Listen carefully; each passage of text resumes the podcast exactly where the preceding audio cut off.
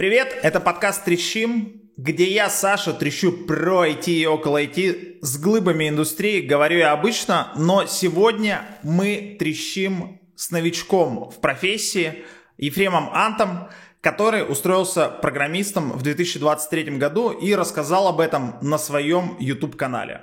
Ефрем, привет! Привет! Привет, Саш. Давай начнем с твоего образования. У тебя незаконченное образование в СПБГУ управление качеством. В итоге ты бросил его. Почему бросил?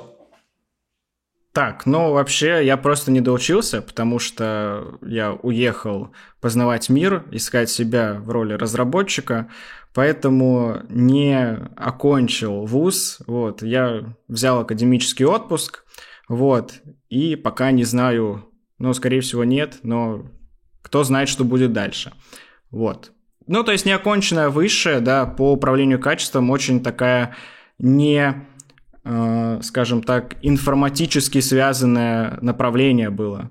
То есть никакой разработки не было. В ВУЗе это такая техническая специальность вообще про другое. А кем работают люди, которые закончили управление качеством? Они менеджеры. Менеджеры по качеству определяют качество, видимо. Ну, понимаешь, я сам не до конца знаю, кем бы я работал, если бы там остался. Потому что вакансий как бы не было вообще. Вот. А зачем ты пошел в программирование? То есть, вот окей, там становись менеджером по качеству, все, все классно. Да я больше на слабо на самом деле. Проверить себя, я такой, типа, почелленджить себя в чем-то. Вот. И мне помогла мама, она такая, вот у тебя точно получится, как и говорит мама каждому.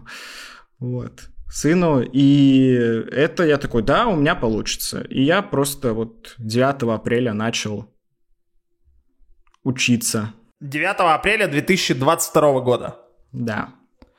А, то есть у тебя не было никаких э, каких-то глубинных мотиваций, просто типа на слабо, вот у меня получится и все, я пойду. Ну, понятно, я хотел, типа, изменить свою жизнь к лучшему, да, то есть э, заработать денег, куда-то переехать и вот что-то такое. Вот это вот, что описывают luxury жизнь программиста. Я этого, конечно, хотел. Но, то есть я приблизительно понимал, что все в реальности, скорее всего, не так, и для меня было именно вот получится ли у меня сделать что-то свое самостоятельно. Вот, обучиться до такой степени, чтобы я мог написать там свое приложение. А при этом какие твои знания э, перед тем, как ты начал вот в апреле 20, 2022 года, на каком уровне они были? Я сдавал ЕГЭ по информатике и писал программу в ЕГЭ на Паскале. Не на питоне, как все, а на Паскале. Вот приблизительно такие. Окей. Okay. Это синоним никакие. Ну, я в целом, то есть Сейчас все пишут на питоне. Тогда как бы был выбор питон Паскаль, и на Паскале писали отбросы, то есть я, а на питоне те, кто шарил в программировании. Ты в итоге выбрал Flutter. Э, это кроссплатформенный фреймворк разработки, то есть под него можно писать приложения одновременно на Android и на iOS. Почему, угу. почему Flutter ты выбрал? Это был не совсем мой выбор. Мне посоветовал мой одногруппник, э, который просто сам флаттерист, и он сказал, ну, попробуй Flutter. Я такой, ну, хорошо, попробую. И в целом все. Уже после этого я провел research, что такое сам Flutter, и что мне в целом было интересно что-то делать под мобильное устройство. Вот. И что не нужно было учить, что я не был привязан к одной платформе. То есть мне нравилась именно вот эта гибкость, что можно и под веб, тогда на тот момент уже было можно, и под Android, и под iOS. И я такой, ну вот, какое-то ультимативное решение в IT, что ли, есть? Выучить все одним махом? И uh-huh. я просто вот начал изучать это. Ты бы сейчас бы, если бы выбирал, ты бы выбрал по-прежнему бы Flutter или какую-то нативную разработку под Android или под iOS? Я бы выбрал бы Flutter все равно, потому что мне нравится, какой, какой комьюнити вокруг Flutter.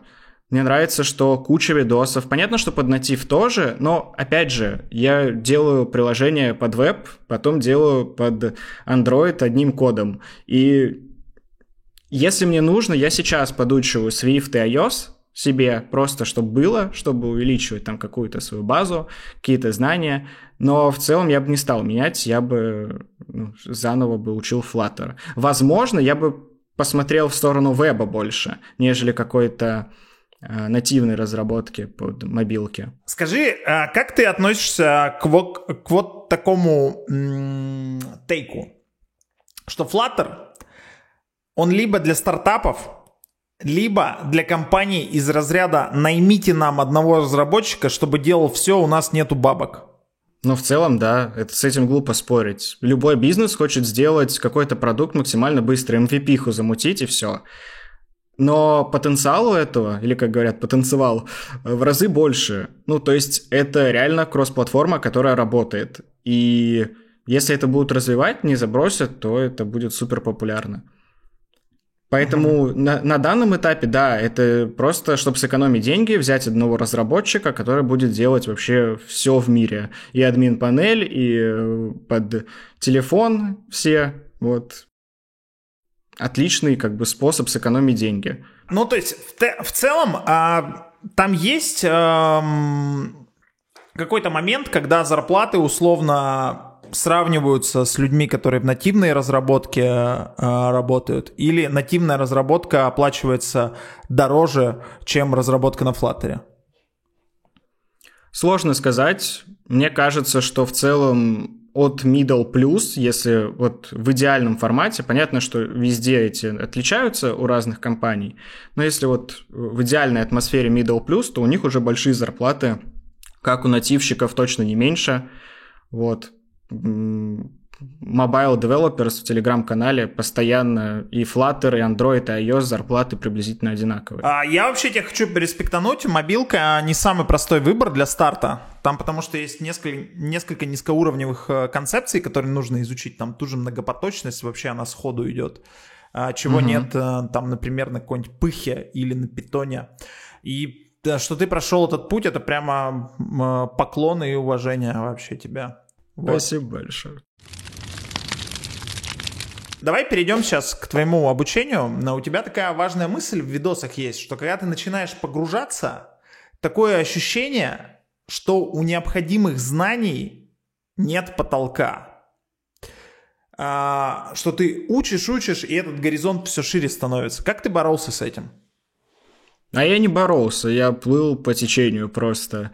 Ну, невозможно выучить все, но можно учить то, что как бы нужно в данный момент. И я не сразу к этому пришел, я пытался то одно, то другое, оттуда-то, оттуда-то выхватить, какие-то вообще не связанные друг с другом знания, и это играло больше в минус. То есть очень помогает, на самом деле, просмотр вакансий на ХХ где-нибудь, где пишут стек, что хотят. И ты просто по технологиям, которые написаны, смотришь, что нужно учить. Вот я так и учился в целом. Потому что, ну, знаний просто в каждой технологии можно углубляться до бесконечности и расширять. Это, этим программирование вообще крутое, что в целом ты никогда не научишься, да, не знаю, до какого-то супер лучшего уровня всех в мире. Не будет. Я тебе проспойлерю, ни для кого нет потолка знаний в, в программировании, и это ощущение, оно не исчезает. И ты вообще, я полностью поддерживаю здесь мысль, что нужно отталкиваться от вакансии и туда идти.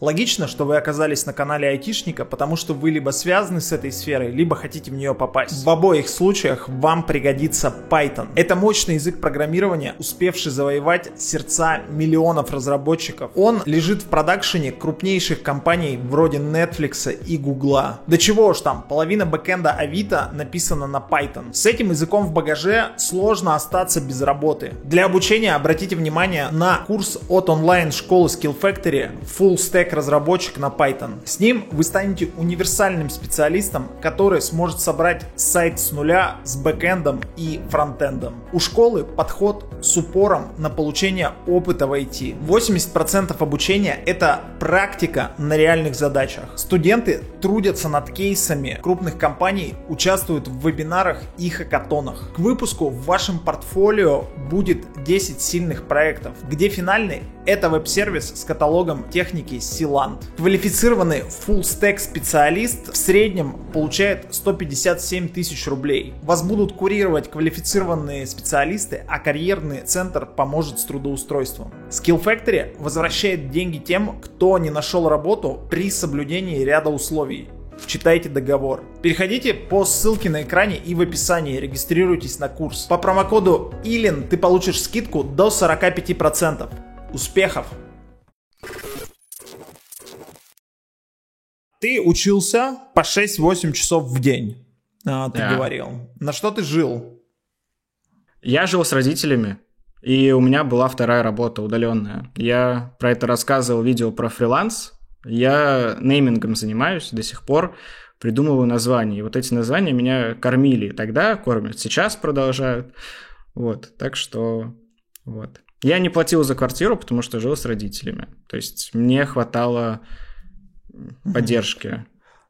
То есть ты успевал заниматься всем и э, обучением программированию, еще там ты занимался стендапом какое-то какое время э, и записывал про это видос. Как, как на все найти время? Ну, стендап я записывал уже здесь, в Астане. Вот. А, Тогда, ну, я прогуливал вуз, если как бы совсем честным быть. Вот, мам, прости. Э, прогуливал вуз, и просто, ну, в какой-то момент я стал понимать, что я вот буду этим заниматься, и для меня это чуть важнее, чем все остальное.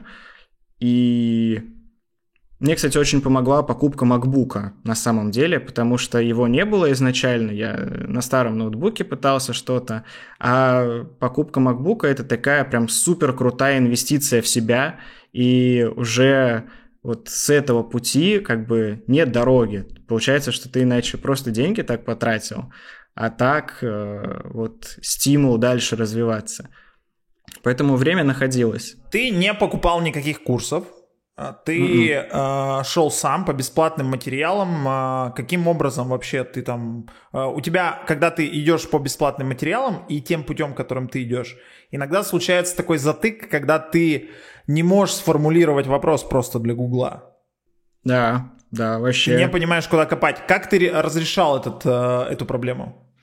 Я не разрешал эту проблему. Я бросал то, что... Ну вот это же происходит не просто так ты, например, смотришь какой-то курс, да, в процессе этого реализовываешь собственное приложение или что-то пытаешься написать сам. И вот в этот момент у тебя случается затык, который ты не можешь решить. Ну, я просто пропускал, потому что если я не нашел ответ за 10 минут в Гугле, то я потрачу на это миллион часов и потрачу просто, это неэффективно буду расходовать время. А потом, ну, буду просто смотреть дальше, и если этот вопрос как-то в будущем у меня прорешится, ну, так, собственно, всегда и случалось. Просто какие-то знания следующие дополняли прошлые, и получалось, что решались вот эти вопросы. Угу. То есть у тебя не случался затык на каком-то месте, где там тебе нужно было тестовое задание, например, сделать, и вот кровь из носа его надо сделать, в такой момент уже у тебя не было затыков? Ну, это были сложности, но ты же можешь реализовать прям вот не совсем идеально, да, где-то костылем каким-нибудь можешь сделать. То есть, как бы, зрительно это будет работать. Я вот такое тоже делал. То есть, будет вообще, я совру, если скажу, что я всегда стремился к идеалу, вот, что сделать прям идеальное приложение в процессе того, когда отвечал на вакансии, там, и тестовые выполнял. Я просто пытался показать вообще все, что знаю. Вот, но это не было идеальным далеко. А, ты говорил также на своем канале, что ты в какие-то моменты забрасывал обучение. Mm-hmm. Вообще, как это происходило, расскажи. Когда отвлекаешься на кучу вакансий, выполняешь кучу тестовых и вообще полностью отдаешься процессу, а тебя все равно не берут, это немножко давит э, в моральном плане.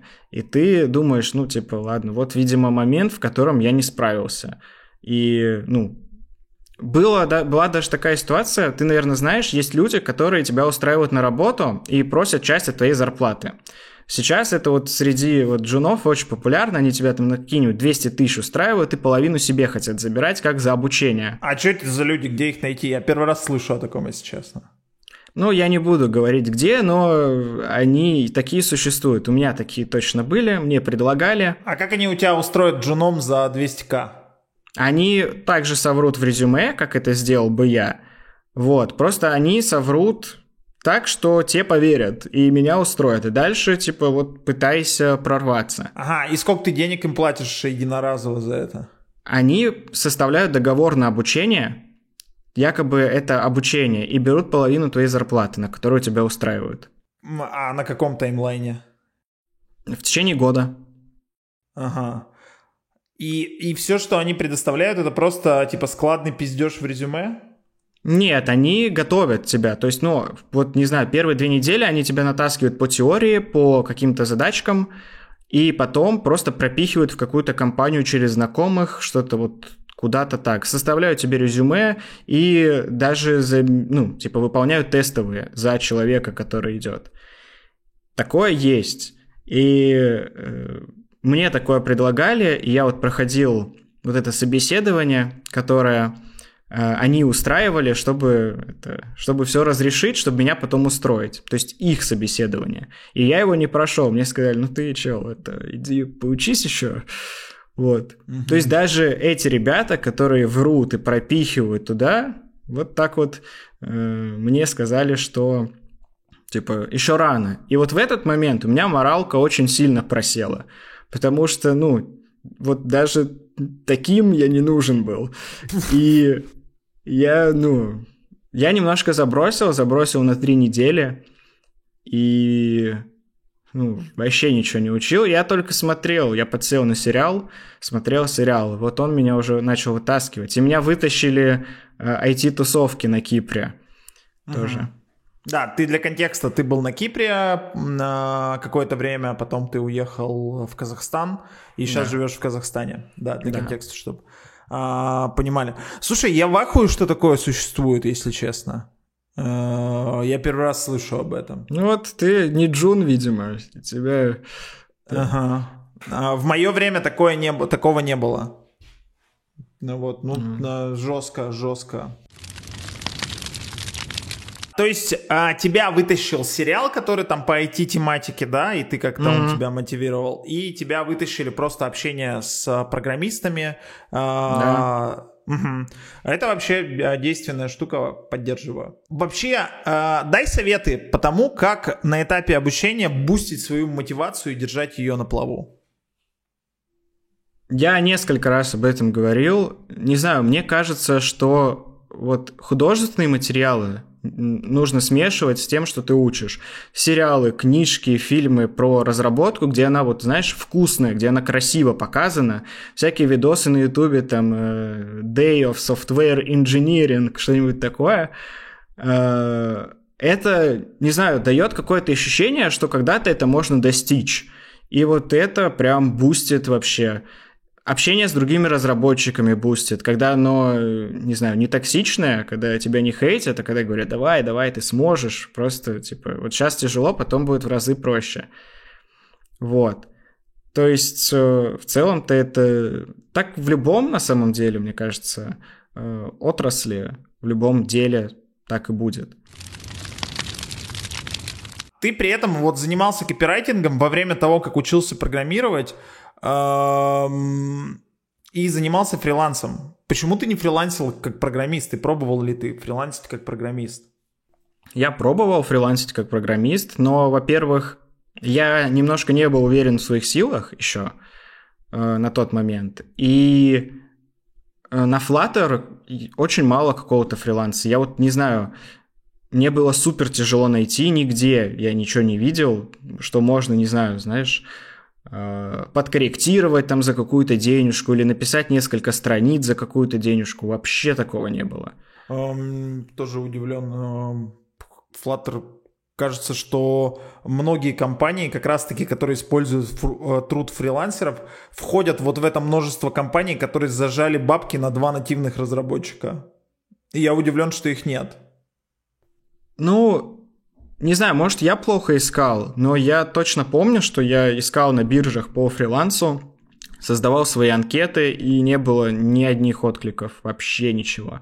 У тебя, тем не менее, есть богатый опыт фриланса в копирайтинге, и у тебя такая мысль э, потрясающая тоже проходила, что фриланс похож на бизнес, которым занимается один человек. Вот. Да. А, а знаешь, для многих людей фриланс, когда они смотрят на фриланс, а фриланс, он достаточно вкусно упакован, и они видят вот этого человека с ноутбуком на пляже, который там не хочет общаться ни с кем э, и не хочет э, работать в команде, и они считают, что, люди считают, что там какой-то минимум коммуникации. Это миф или правда? Да, вообще, я не знаю, очень вкусно упаковано, но по факту вообще не так. То есть, во-первых, там нет больших денег. Я не знаю, это супер крутые фрилансеры могут много зарабатывать. Тут супер важно себя пиарить как, не знаю, как везде. Поэтому, если ты себя как-то не пиаришь, не проявляешь, то ты никому и не нужен, у тебя не будет заказов. В IT очень сложно, потому что, ну, это как вот строить свой бизнес, фактически. С нуля только все самому. Поэтому, не знаю, и общаться приходится с клиентами постоянно. То есть нет такого, что тебе дали задачу, и все, сиди, выполняй. Клиент постоянно, а что там? А как у нас там вот дела? А где моя задача? Где вот где текст, где название. Угу. Мягко скажем, на рай интроверта вообще не похоже. М-м, м-м, не похоже. Наоборот, чем ты коммуникабельнее, тем э, это лучше, тем это большой boost будет для фриланса. Да, как я считаю, фриланс нужно использовать в единственном случае. Это единственный способ, который тебе принесет настоящий опыт, первый опыт. А, скорее mm-hmm. всего. А, если правда, у тебя нет технического образования, и ты можешь пойти стажером в IT-компанию в крупную. Ты пытался устроиться стажером в крупную IT-компанию. Расскажи, как это было. Я пытался устроиться в несколько крупных IT-компаний стажером. Это и Яндекс, это и Финам, это еще различные э, менее большие и огромные компании – ну, стажировка — это точно такое же собеседование, как и прием на работу. Меня... Это было еще, кстати, на начале обучения, то есть это где-то 4-5 месяцев с самого начала прошло. И, ну, я тогда возомнил себя человеком, который уже готов идти на работу, что было совсем не так, и на первом же собеседовании я понял всю боль технических собесов, когда не мог ответить, что такое сеты, например, да, и чисто по языку были проблемки. Вот, и, соответственно, меня не брали. У Яндекса было уже сложнее, там я уже что-то понимал более-менее, но все равно знаний не хватало. Хотя у Яндекса открылась же ведь своя штука по Flutter, они его сами активно развивают, набирают там разработчиков, проводят всякие Э, конференции, дают возможность как Flutter разработчику тоже себя проявить. Я много раз откликался, там какой-то чемпионат проходил, но всегда, знаешь, баллы минимально до проходимого. Вот, не доходило. Вот, собственно, так ни на какую стажировку не попал. А ты, а, общаясь во всяких чатиках, ты видел людей, которые залетали на стажировки, наверное? Что это за люди были? На самом деле на Flutter мало стажировок, как вакансий на джунов. Не знаю, я в целом вот только четыре раза видел что прям вакансия на ХХ на стажера, то есть интерн, да, или трейни, вот четыре раза было. Я не знаю, кто такие счастливчики, кто смог попасть на стажировку в начале обучения, но они богом поцелованные потому что обучаться в кругу разработчиков, особенно если это какие-нибудь Flutter уже супер крутые были бы, ну, сильнейший буст, просто за пару месяцев можно до мидла дорасти. Угу. А, у тебя и тоже еще одна мысль классная была о том, что работа, вообще неделя работы, она эффективнее там, чем месяцы обучения. Конечно. Расскажи про это. обучение, оно идет без стресса на самом деле. То есть ты не чувствуешь никакой ответственности. Ты просто смотришь и повторяешь, запоминаешь, повторяешь снова так. Э, в формате работы ты чувствуешь ответственность. И количество задач, которые на тебя сваливаются, они не постепенно, они из разных вообще сфер. Сделай это, сделай то, сделай вот так, закинь на гид, сделай... Сейчас мы тебе все организуем. Много непонятных слов. И, ну, вот это приходится прям параллельно все смотреть сразу. Э, во время обучения такого нет. В обучении все идет последовательно, а тут приходится многопоточно это все uh сразу изучать. А, то есть а, цель новичка найти первую работу, верно? Да, да. Давай сейчас поговорим, как ты ее искал. Давай начнем с того, что ты вначале попытался искать без вранья в резюме. Да, попытался. Расскажи о метриках каких-то, о конверсиях, о количествах откликов и так далее.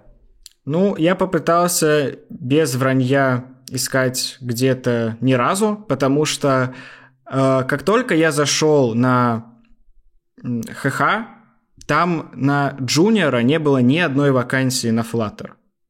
Ноль. Все начинались от медла, от года, от полутора лет опыта. Ну, это уже был первый звоночек того, что, ну, видимо, ну, ладно, джунов не существует, на флаттере просто их нет, все сразу медлами становятся. И... Сейчас, прости, я тебя перебью. А ты когда начинал Flutter, ты знал об этом, что на Flutter мало джуновских вакансий? Гуглил ли ты, смотрел ли на ХХ эту штуку? Нет, я не особо. Я первый раз посмотрел вакансии после четырех месяцев обучения, что, наверное, было ошибочным, вот. Но все в итоге нормально получилось, более-менее. Угу. Суть в чем, что вакансий на джунов нет, и я пытался... Я выложил резюме без вранья, но я, насколько помню, я даже по нему не откликался, чтобы вот прям, знаешь, спамом. Не было такого. Я... Но это не работало просто, не было. То есть даже его не смотрели. Я, если на несколько откликнулся, то ну, все. Если я присылал резюме с нулевым опытом или там писал 2-3 месяца как в качестве обучения, якобы коммерческого, да, то никто это не смотрел, мне никто не отвечал. Просто как будто человека не существует я понял, что, ну, вообще я не нужен даже бесплатно никому. И, uh-huh. ну, не знаю, как так вышло, в чем проблема рынка и почему так получилось, но без женов не будет медлов. Но как будто вот в рамках, не знаю, моей, моего направления Флаттера очень очень мало вакансий и людей, готовых брать женов и как-то их обучать. Как будто они хотят... Знаешь, часто было, что вакансии пишут мы хотим сделать приложение на Flutter, вы можете не знать Flutter, но иметь опыт нативный.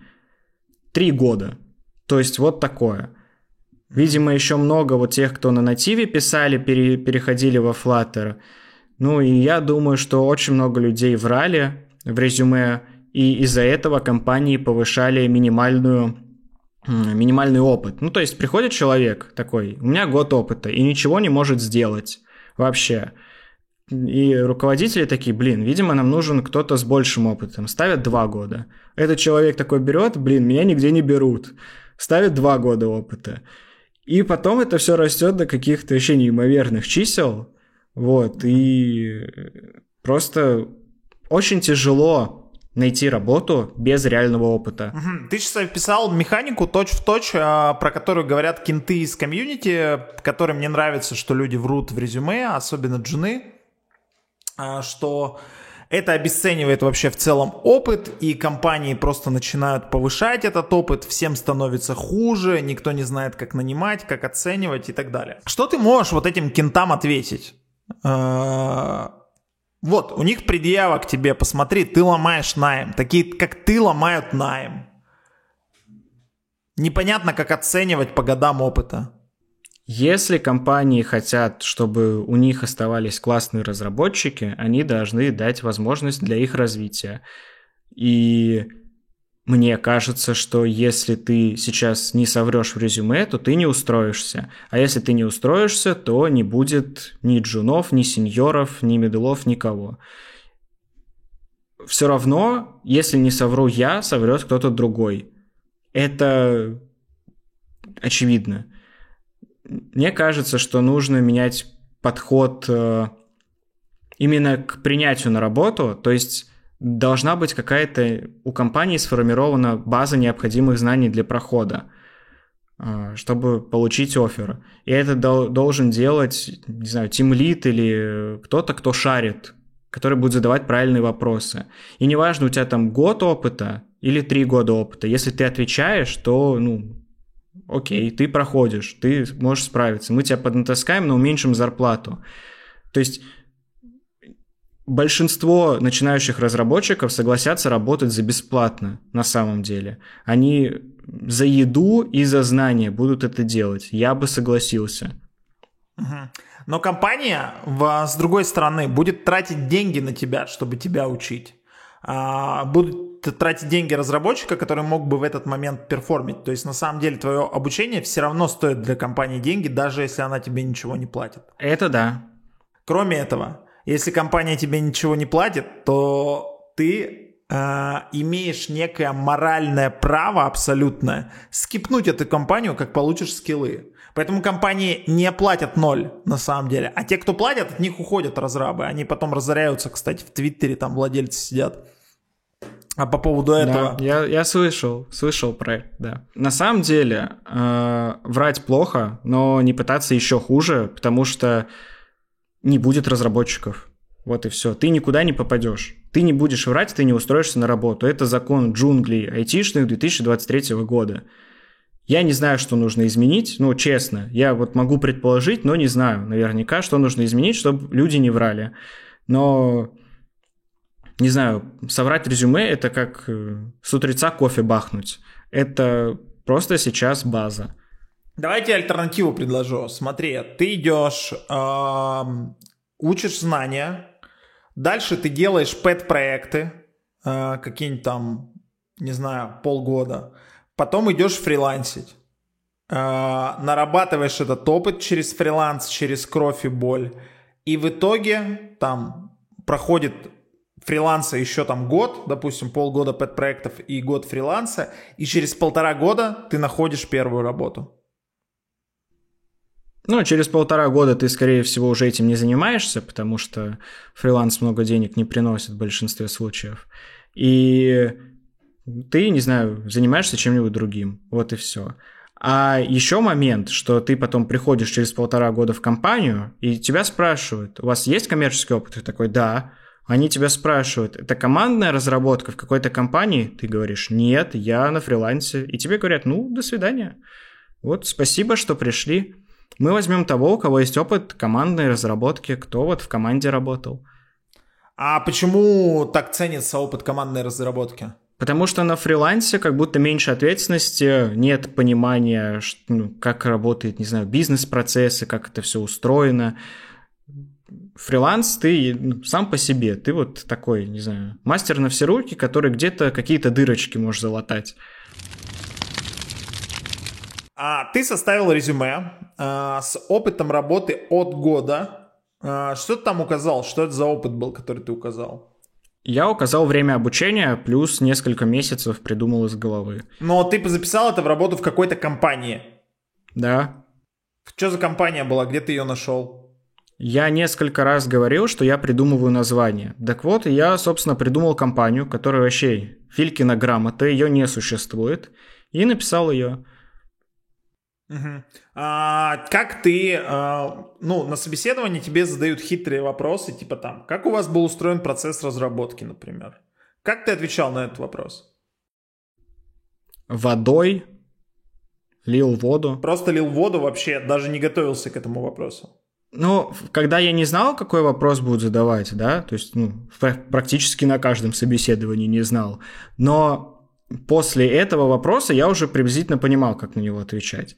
То есть, не знаю, на одном собеседовании спросили, что ты делал, я ответил плохо, да, ничего не смог внятного сказать, но на следующем, если спросят то же самое, я уже подготовлюсь, я уже буду как бы, уже продумаю в голове э, это, иерархию вранья. То есть ты э, просто за счет количество собеседований, которые были, понял, какие вопросы задают, и просто воспроизводил их из собеседования в собеседование. А ты на Ютубе да. собеседования смотрел? Да, я смотрел, но там в основном технические собеседования. Там мало про прошлый опыт из всех, что я видел. Вот, то есть, ну, каким-то каверзным вопросом, например, если бы меня что-то спрашивали про гид или как проходит код-ревью, то я бы никогда в жизни бы не ответил, потому что, ну, про, на ютубе вообще я нигде не видел, типа, как проходит код-ревью. Я такой, ну, я не знаю, Угу. Что это такое? Слушайте, а, вот это для меня, как для контент-мейкера, это вообще типа а, сюрприз а, вот сейчас. Можете в комментах накидать, а какие еще темы не освещены такие же? А, вот как проходит код-ревью? А, накидайте еще темок, а, я, может быть, сделаю видосики по ним. А, очень интересно. В итоге, вот а, скажи, пожалуйста, а, как ты относишься к такой а, мантре «соврал однажды, соврет еще раз»? Ну, глупо с этим спорить. Если ты соврал, то ты в целом допускаешь ложь где угодно. Ну да, соврешь еще раз. Просто, скорее всего, не про свой опыт уже, если ты его наработал, соврав в прошлый раз. Про что-то другое соврешь. Блин, все врут, это глупо с этим спорить. Но чуваки в белых польто, как бы, которые прошли без вранья в отрасль, там, отучились на в вузе в каком-то, считают, что это ужасно, и это развращает отрасль, и лишает ее некой вот этой лампового а, какого-то налета, что вот сюда пришли какие-то лжецы, которые сейчас будут а, размывать абсолютно норму. А, что можешь ответить им? Я не согласен. Мне кажется, что те, кто врут, и те, кто пытаются залезть, несмотря ни на что, обладают куда, не знаю, большим... Э, не то что какими-то моральными ценностями, а большим желанием, большим упорством и больше этого хотят. То есть отучиться в ВУЗе это сложно, я не спорю, я не факт, что справлюсь, я и не справился в своем. Но это, знаешь, это идти по протоптанной дорожке – это вот системой обучения совсем, без вранья, тебя там куда-то переманивают, у тебя появляется опыт. Это правильный, это правильный способ. Но есть и неправильные способы, это ну, через вранье. Но тот, кто доходит, не знаю, до какого-то результата через вранье, чем он хуже, тем те, чем те, кто пошли по простому, не простому, по правильному пути.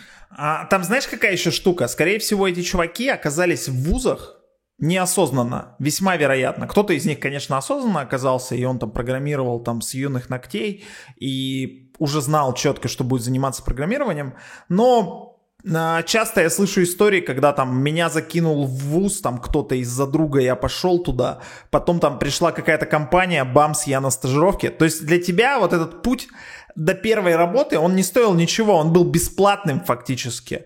И э, меня удивляет, что эти чуваки осуждают новичков, а, которые врут из-за того, что ну, у них эта задача.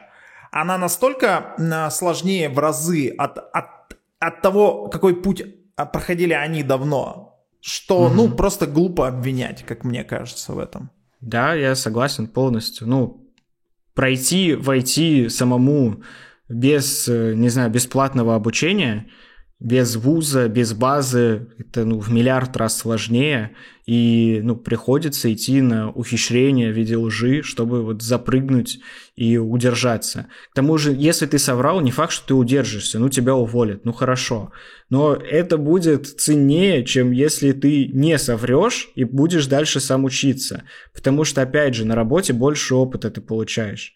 Поэтому ну да, врите. Чё?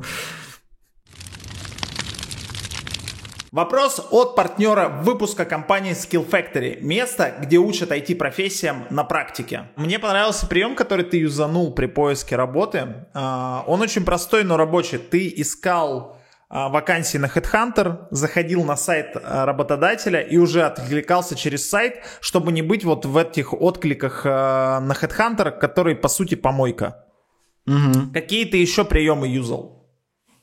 Один прием мне подсказал одногруппник, это подготовить супер классный тестовый пэт-проект, и в откликах говорить, что это тестовое задание другой компании, и что они его еще не проверили, но проверят типа в ближайшем будущем. Вот. И а, компании ты... То есть ты в сопроводителем пишешь, что вот, вот во вложении проекта тестовый от другой компании, да. а, типа посмотрите его. Как-то так? Да, но, да, но, но мне сказали, что разработчик его проверит через неделю, он сейчас в отпуске, можете посмотреть. Вот. То mm-hmm. есть это играет две вещи. Во-первых, ты классный тестовый проект показываешь, э, который не тебе дадут, тебе не придется ничего делать. А во-вторых, это создает еще э, ощущение, что тебя можно потерять что вот типа через неделю проверят другой разработчик, и вот тебя там возьмут. Поэтому вот смотрите прямо сейчас и быстрее мне ответьте. Угу. Ну такой дешевенький прием, но рабочий, рабочий тоже. Э, плюсик ставим. А что еще юзал? Вот эти два на самом деле. Я пытался ага. как-то креативно подходить, знаешь, из серии э, просить супер большую зарплату, чтобы там увидели, не знаю. Или э, делать какие-то сначала пробелы, супер много пробелов в откликах, чтобы не было видно у человека на HeadHunter, что написано изначально. То есть, ну, всякие такие, которые будут mm-hmm. просто больше привлекать внимание к отклику или к к резюме. То есть резюме тоже я экспериментировал, там какие-то красочные делал, не красочные. Угу. А, но тут нужно быть аккуратным всегда. Креатив это не то качество, которое ждут от джуниор разработчика. Скорее предсказуемость более важное качество. Ну, не знаю, ты бы, если брал себе на работу джуна, ты бы взял, вот ну, джун фронтендер, ты бы взял того, кто сделал, не знаю, скачал резюме с HeadHunter или который красиво отдизайнил резюме в фотошопе. А, блин, мне, мне бы было бы, если честно, бы без разницы, но если бы он заверстал резюме, ну заверстал, вот. вот тогда это респект. В фотошопе неважно. Но если заверстанное, наверное, я бы на него бы обратил бы внимание. Да, тут согласен. Или так, да. То есть это просто привлекает внимание. То есть креатив, он для привлечения, а не для отталкивания. Но между человеком, который просто откликнулся и поставил там какие-то пробелы там в письмо, чтобы там я листал вправо, он меня, скорее всего, взбесит просто. Ну, знаешь, от любви до ненависти один шаг там а, но, не надо, но не надо пытаться этот шаг воссоздать на ровном месте, чувак. Это, это, это да. Но сложно было, чего? Все методы были угу. использованы. Писал ли ты сопроводительные письма в компании? Ну, это при отклике, когда ты откликаешься, ты пишешь что-то. Что ты писал в сопровождении? Да, ты это имеешь в виду? Да, да, да, да, да, да, да, да. Ну, я здоровался и как раз-таки вот эту штуку присылал с с пет-проектом, с разработчиком, писал свой стек, писал, что я там хочу работать в нетоксичной атмосфере, желательно удаленная работа, и фишка, не знаю, не могу сказать, что она срабатывала, потому что ну, я по этим вакансиям не устроился. Но если зарплатная вилка была там 60-100 тысяч рублей, я указывал 110, например, тысяч или 105 чуть-чуть больше, чтобы они думали, что они смогут со мной договориться на чуть меньше, то есть на эту верхнюю границу. Угу. Вот. Блин, а, вот э, такие пограничные, короче, приемы. Смотри, во-первых, э, ты такой типа пишешь, я хочу работать в нетоксичной атмосфере, и это скорее задает вопросы, а не дает ответы о тебе. А, ты еще съедаешь размер письма, то есть э, что хочет увидеть э, работодатель? Он хочет там увидеть, почему ты жаждешь работать у него и как вот ты усилишь его. Вот я бы на это место, на это тратил место в письме. А когда ты вилку больше ставишь, то есть у тебя какое-то резюме, которое, да, идет там по минимальному какому-то, вот если там пишут там год-3, да, у тебя где-то год. И угу. ты при этом в вилке выше идешь, чем... Э, вот я не знаю, насколько это хорошо играет. Мне кажется, что это срезает отклики, хотя я могу ошибаться. Я тоже могу ошибаться, но это не то, что я в каждом письме пишу «пожалуйста, не токсичьте со мной». Это действительно задаст больше вопросов, чем ответит э, руководителю, типа, взять меня или нет. Это понятно. Надо писать, я пытался писать, что я с горящими глазами, что я готов воровать вообще все, что я буду самым лучшим. Не, вот это уже клише. Это как будто вымаливать работу. Мне это еще не... Ну, это вот меня должны хотеть. Я вот пытался такое впечатление создать. Ну, хотя, ну, как бы вообще тоже ага. из воздуха взято. А, смотри, ты начинаешь в апреле 2022 а когда ты вот это а, резюме выкидываешь а, в рынок а, с годом прибавленным, какой это месяц? Я создавал несколько резюме, чтобы одно я создавал... Ну вот фейковое, фейковое уже, когда ты, когда ты начал. Они оба были фейковые, то есть, получается, после четырех месяцев я выкидываю первое резюме, чтобы учиться. То есть я смотрю какие-то, не знаю, компании, смотрю, какой стек им нужен, выпрашиваю тестовые задания и всякое такое. То есть вот это резюме, оно просто создано, там можно что угодно писать в целом, просто чтобы получить знания, оно для обучения. И дальше вот уже нормальное резюме я делал, ну, на восьмом месяце, девятом, на восьмом, скорее, обучения, да, и уже выкатывал такое максимально добротное, лживое, красивое резюме. Это январь 2023 года примерно. А, в итоге ты, рабо- ты находишь работу. А, расскажи, как? Э, я выложил резюме на ХХ, и мне просто позвонили по телефону. И вот, мы пообщались немножко, я проговорил про свой большой опыт, которого на самом деле не было. Вот. И после этого мы еще встречались очно, и уже ну, вот, договорились, что я буду работать. Угу. У меня фактически не было э, технического собеседования. А, а как так? Мне просто позадавали вопросы, э, даже не по Flutter, а в целом по мобильной разработке. Э, мы посмотрели вместе мои какие-то пет-проекты, вот это все, и начали просто работать. А как так не было технического? В компании не было экспертизы, чтобы техническое провести? Я не могу, я не знаю, была или не было, но я в целом единственный разработчик на Flutter. Вот. Так что, наверное, не было. Нет, точно человек, который меня нанял, он мог бы провести мне техническое собеседование. Сто процентов у него хватает знаний, он вообще гений. Вот. Но просто были вопросы в сфере разработки. Вот и угу. все. На которые я худо-бедно отвечал. А ты находишь работу, получается, какой месяц? Конец января, наверное. Конец января. То есть там от второго резюме у тебя всего месяц ушел на поиск. Ну, второе резюме это я уже прям несколько раз его переписывал, оно доведенное до идеала. То есть это не то, что я не пытался до этого. Попыток было масса. Я прошел кучу собеседований, кучу тестов. Сколько ты технических, технических собеседований, сколько у тебя было? Собеседований штук 50, наверное, этих собеседований. Технических? Да. 50, 50 точно было. Ну, блин, мужик, просто медаль тебе за отвагу.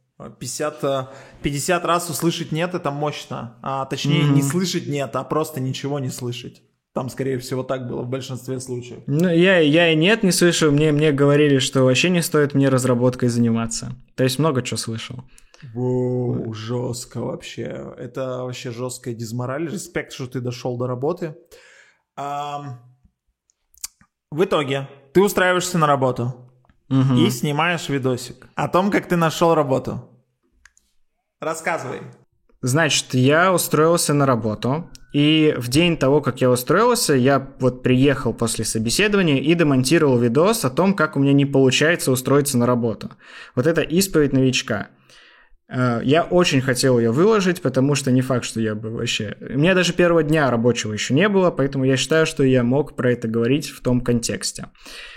И видос первые пару дней не набирал просмотров вообще, а потом за несколько дней взлетел до там, 200 тысяч и куча комментариев, куча людей мне пишут в личку, знакомые, незнакомые люди.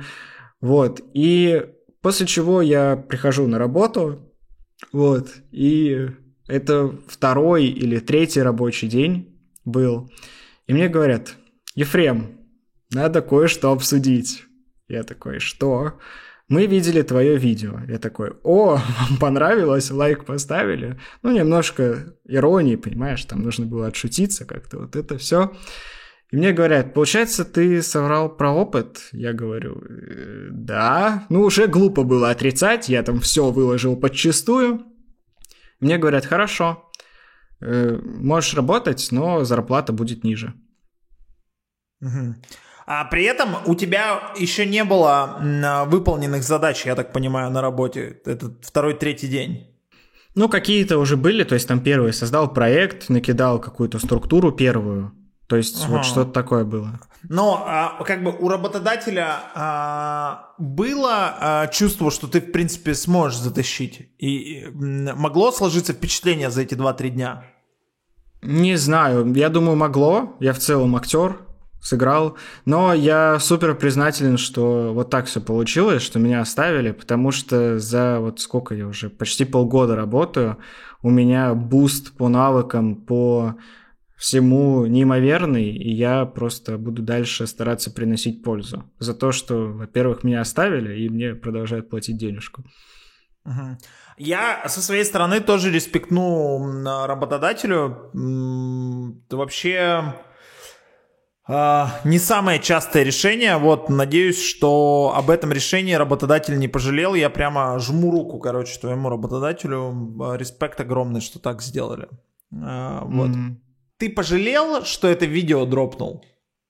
Нет, не пожалел. Я получил куда больше, чем если бы его не дропнул. Потому что помимо того, что приятно иметь какие-то просмотры на ютубе, Просто огромное количество людей, я надеюсь, почувствовали, что они не одни в этом пути становления разработчиком. Что, ну, типа, и вот у меня нет образования, и я просто пытался, учился, и тьфу-тьфу-тьфу, пока получается. Надеюсь, что это кого-то мотивирует. Вот. Поэтому тот видос, он был криком боли, криком души, что вот сейчас такой рынок. Uh-huh. А, ты записывал свои интервью, которые ты проходил. Да. А, ты а, пересматривал их уже работая? Нет. А, но ты когда-то, ну ты хоть, да, скорее всего, ты помнишь, что там происходило. Вот что не так с тобой было на этих собеседованиях? Я слишком сильно углублялся. Я же ведь, ну, позиционировал себя как там полтора-два года, да, разработчик, опыт, все дела. А, но я слишком сильно углублялся в таких базовых вещах. То есть, знаешь, вот асинхронное программирование, меня спрашивают, что такое, и я просто 15 минут могу на этот вопрос отвечать. Хотя человек, который каждый день пишет, он понимает, что, ну, это ежедневная штука. Ты каждый день с этим сталкиваешься, и не надо этому солить. Ну, есть и есть. Вот. И таких моментов, которые ты из-за того, что не работаешь, и просто не сталкивался с ними так часто, вот а, они не, не признаются головой, и ты мусолишь, пытаясь показать какие-то свои знания, которые просто очевидны для человека, который в этом крутится постоянно. Нормально, не самая распространенная ошибка, но окей. Хорошо. Ну, я еще тупил очень много, как бы, то есть это тоже стоит. Я задачки плохо решал. Давай сейчас про твой детский бэкграунд. Вообще, ты когда-то пытался программировать, э, кроме Паскаля своего? У меня был опыт на языке Lua и Corona SDK в далеком, не знаю, 2017-2018 году. Мне было 16 лет, и я тогда просто по тому, что копировал вроде Гошу Дударя или что-то такое, какой-то его урок, просто перепечатывал код. То есть э, перепечатывал код, и там какое-то мы делали мобильное приложение тоже на, этом, на языке Lua, максимально простецкое. Вот, весь мой бэкграунд. То есть я сам ничего не мог написать, я вот переписывал только. Угу.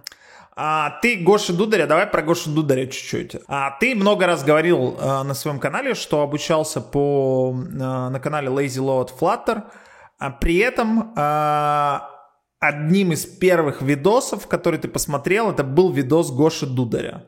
А, у Гоши Дударя есть вообще видос, видосы по всему. Он как бы и там жнец, и на дуде и грец. А, вообще там и на фрилансе он работает.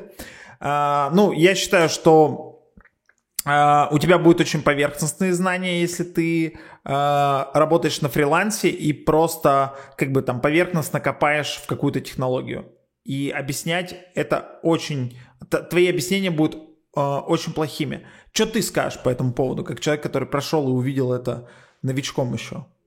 Ну, у Гоши Дударя видосы не глубокие, с этим глупо спорить, но они идеально подходят для новичка. То есть в том, чтобы понять, как э, что это такое, что такое Dart, что такое Flutter и как вообще там вот самые первые знания, которые ты получаешь, у Гоши Дударя они хорошо сделаны. Но это не значит, что посмотрев курс из 12 роликов Гоши Дударя, ты сможешь что-то написать сам. Конечно, нет. Это тебя просто погружает в сферу. И это неплохо, это хорошо.